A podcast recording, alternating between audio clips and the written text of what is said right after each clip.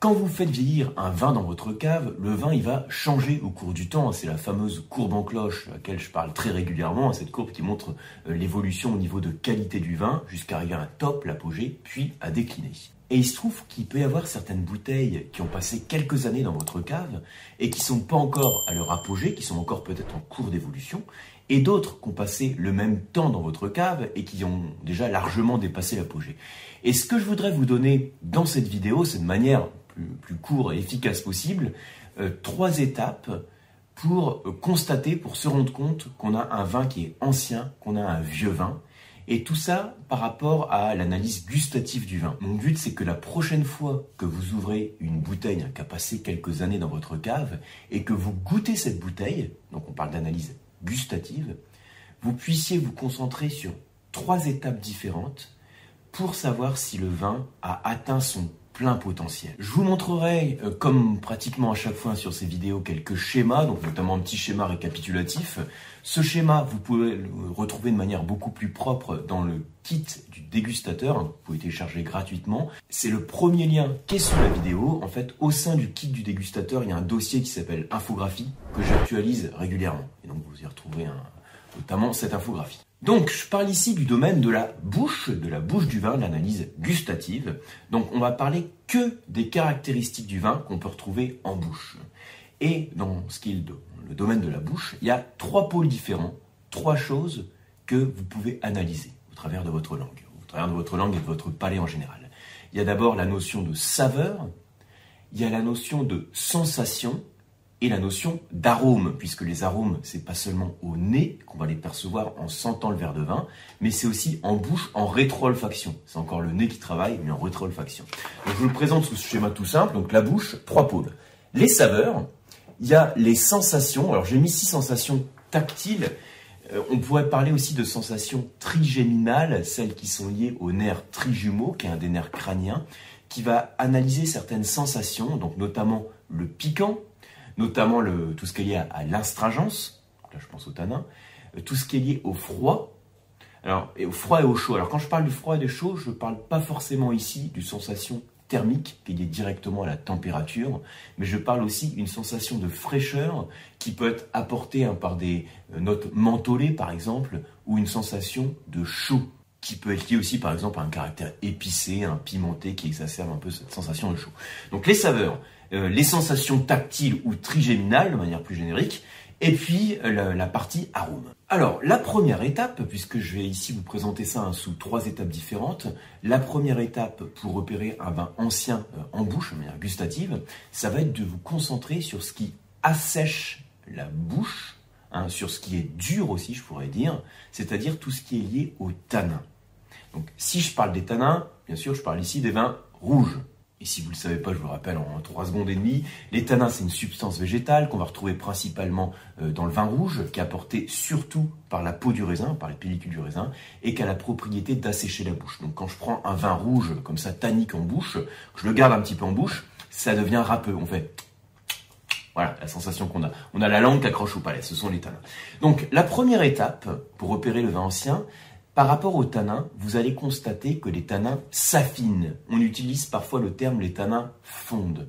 Parce que c'est vrai que cette vieille quille que vous avez dans votre cave, au cours du temps, vous avez une réaction entre les tanins et la couleur, les pigments colorants du vin.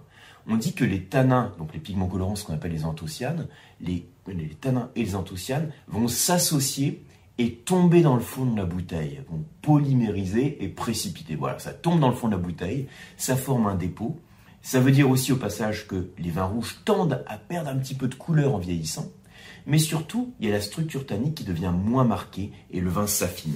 Donc moi, je le note de cette manière-là, en parlant des sensations tactiles trigéminales liées à l'astringence, les tanins ont tendance à fondre. En quelque sorte, je peux dire que le tanin, que le que le vin devint moins dur devient moins dur, et il tend à s'arrondir. Je vais revenir dessus juste après.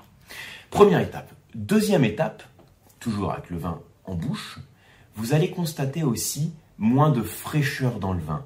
Donc ce caractère froid qui est lié à l'acidité du vin va avoir tendance à légèrement diminuer au cours du temps.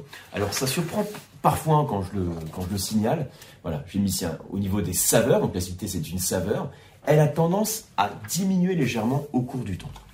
Ça surprend parfois, mais vous pouvez faire facilement l'expérience si vous faites vieillir un peu vos bouteilles. Ce jeune Chablis qui est dans sa prime jeunesse et qui est plein de fraîcheur, d'acidité, et eh ben, et eh ben la même bouteille qui passe 10 ans en cave ne va pas avoir la même fraîcheur. On sait que l'acidité, au cours du temps, elle subit une évolution. En fait, l'acidité s'associe à l'alcool et crée des nouveaux composants olfactifs. C'est l'équation classique, hein, c'est acidité plus alcool donne ester plus eau. Donc l'acidité s'associe à l'alcool et ça crée donc de nouveaux composés aromatiques, des esters. Alors il y en avait déjà qui étaient créés hein, dès le début de la vie du vin. Il y a des esters qui sont créés dès les processus de fermentation. Mais les esters de vieux vin, on va retrouver notamment les notes de fruits mûrs, puis après d'autres composés qui sont liés à l'oxydation de l'alcool, hein, des aldéhydes, je reparlerai juste après. Pour l'instant, retenez simplement qu'on a tendance à perdre un petit peu de fraîcheur. Et le fait de perdre un petit peu d'acidité fait que ça va exacerber l'onctuosité du vin. Parce que dans le vin, tout est question d'équilibre. Donc si on baisse un peu l'acidité, ça fait ressortir la, euh, douceur du vin. Donc c'est pour ça que je mets ici un acidité tend à diminuer, donc l'onctuosité progresse. Ça ne veut pas dire que le taux d'alcool augmente, hein, pas du tout. C'est simplement qu'on a une sensation de plus de gras parce qu'il y a moins d'acidité.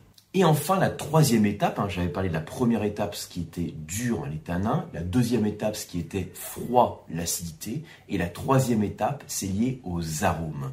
On a donc de, nouveaux composés aromatiques qui sont créés, j'en ai parlé à l'instant avec euh, les esters notamment, d'autres composés, et en fait, on a une évolution globale qui nous fait passer des arômes que j'appelle hein, les arômes de printemps vers ce que j'appelle les arômes d'automne. Si ça vous parle, en tout cas, en général, ça parle assez bien, c'est pour ça que j'utilise cette analogie. Les arômes de, printemps, c'est les fruits frais. Donc typiquement, parce que je mets ici, hein, les arômes quand le vin est dans, sa jeunesse, c'est plutôt les fruits frais. Et ça, vous les retrouvez en bouche, hein, au nez, certes, mais là, on parle de la bouche sur cette vidéo. Donc en bouche, quand j'ai le vin en bouche, en rétro-olfaction, je perçois des arômes. Quand le vin est jeune, au début de son évolution, c'est les, les fruits frais. Et en vieillissant, d'autres esters, des aldéhydes qui sont créés, etc. Et on va trouver des arômes d'automne. Donc ça va être les fruits plus mûrs, les fruits plus secs, et ce que j'appelle les végétaux terres. Végétaux terres, c'est typiquement les champignons, l'humus, hein, la feuille morte. Et ces trois étapes, elles nous permettent de, comprendre, hein, de reconnaître un vin qui, a, qui, est déjà largement évolué. On vérifie le niveau de tanin, le niveau de fraîcheur et surtout ensuite, hein, troisième étape très importante, la présence des arômes euh, est-ce qu'on a ces arômes d'automne qui sont apparus? C'est un des indicateurs qu'on pourrait qualifier d'essentiel hein, pour caractériser un vieux vin. Et c'est pour ça que j'aime bien faire l'analogie. Donc, j'en avais déjà parlé sur une autre leçon vidéo. Je voudrais vous le rappeler ici parce que c'est vraiment dans le contexte euh, de présenter l'évolution du vin un petit peu comme l'érosion d'un relief. Vous imaginez un relief qui est jeune, comme un vin qui est jeune. Le relief qui est jeune, c'est la jeune montagne. Donc un relief qui est accentué. je vais faire un joli dessin ici. Hein. Ça, c'est une jeune montagne, relief accentué. Et puis, au cours du temps, ce relief va subir de l'érosion, ce qui fait qu'il va devenir moins accentué, il va s'arrondir et il va perdre aussi en altitude. Le caractéristique d'une vieille montagne, c'est qu'elle est moins haute qu'une jeune montagne. Du coup, si on perd en altitude, on arrive à un truc comme ça. Vous excuserez pour la qualité du dessin, c'est plus pour avoir un repère pédagogique. Et le fait de perdre en altitude, qu'est-ce que ça veut dire? Eh bien, alors d'une part, euh, je dis, ça s'arrondit. Si ça s'arrondit dans l'analogie du vin, qu'est-ce que c'est? Ce sont les tanins qui fondent. C'est moins pointu, c'est moins dur, ça s'arrondit. Les tanins ont fondu. Et si on perd en altitude, on perd aussi en, alors je dis on perd en acidité, où est le lien? On perd en fraîcheur. Plus la montagne est haute, plus elle est froide, puisqu'on perd 0,6 degrés tous les 100 mètres, c'est la notion de gradient thermique. Donc si on mange de l'altitude, il va faire moins froid, et donc s'il fait moins froid, le froid il est à l'acidité. Vous voyez l'analogie avec le vin. On est moins dur, c'est les tanins qui fondent, on perd en altitude, c'est l'acidité qui s'atténue. Et puis ensuite, alors moi j'aime bien rajouter pour cette image, vous pensez à une jeune montagne au printemps et euh, un sommet plus érodé euh, en automne. Et pourquoi je parle de printemps-automne bah, C'est pour, faire, euh, introduire les arômes. Du coup, là, on a nos trois pôles, tanin, acidité, arôme, qui nous permettent de comprendre comment évolue le vin. J'avais fait un dessin complet dans mon livre que je vous montre ici. Euh, je ne sais pas si vous voyez bien. Donc voilà, c'est, je fais l'analogie ici, hein, c'est celle que je viens de vous expliquer, entre l'érosion d'un relief qui est due à différents facteurs et l'érosion du vin. Alors c'est pas lié au, au vent et à l'eau, hein, l'érosion du vin, c'est pas la même chose que le relief, mais c'est lié à d'autres facteurs dont je parle ici et que vous connaissez, hein, par exemple l'effet de l'air, hein, de l'oxygénation et tout simplement l'effet du temps. Vous retrouvez aussi donc tous ces schémas et bien d'autres dans mon livre qui est sorti aux éditions Ellipse. J'espère que vous avez appris plein de choses, toutes ces notions un peu de base aussi sur l'évolution du vin.